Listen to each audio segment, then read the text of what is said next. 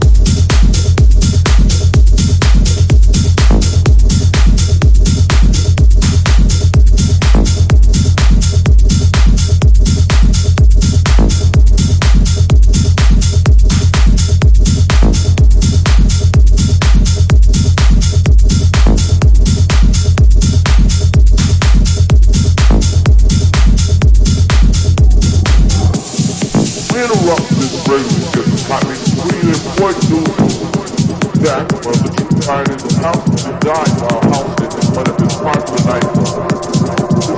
being all over.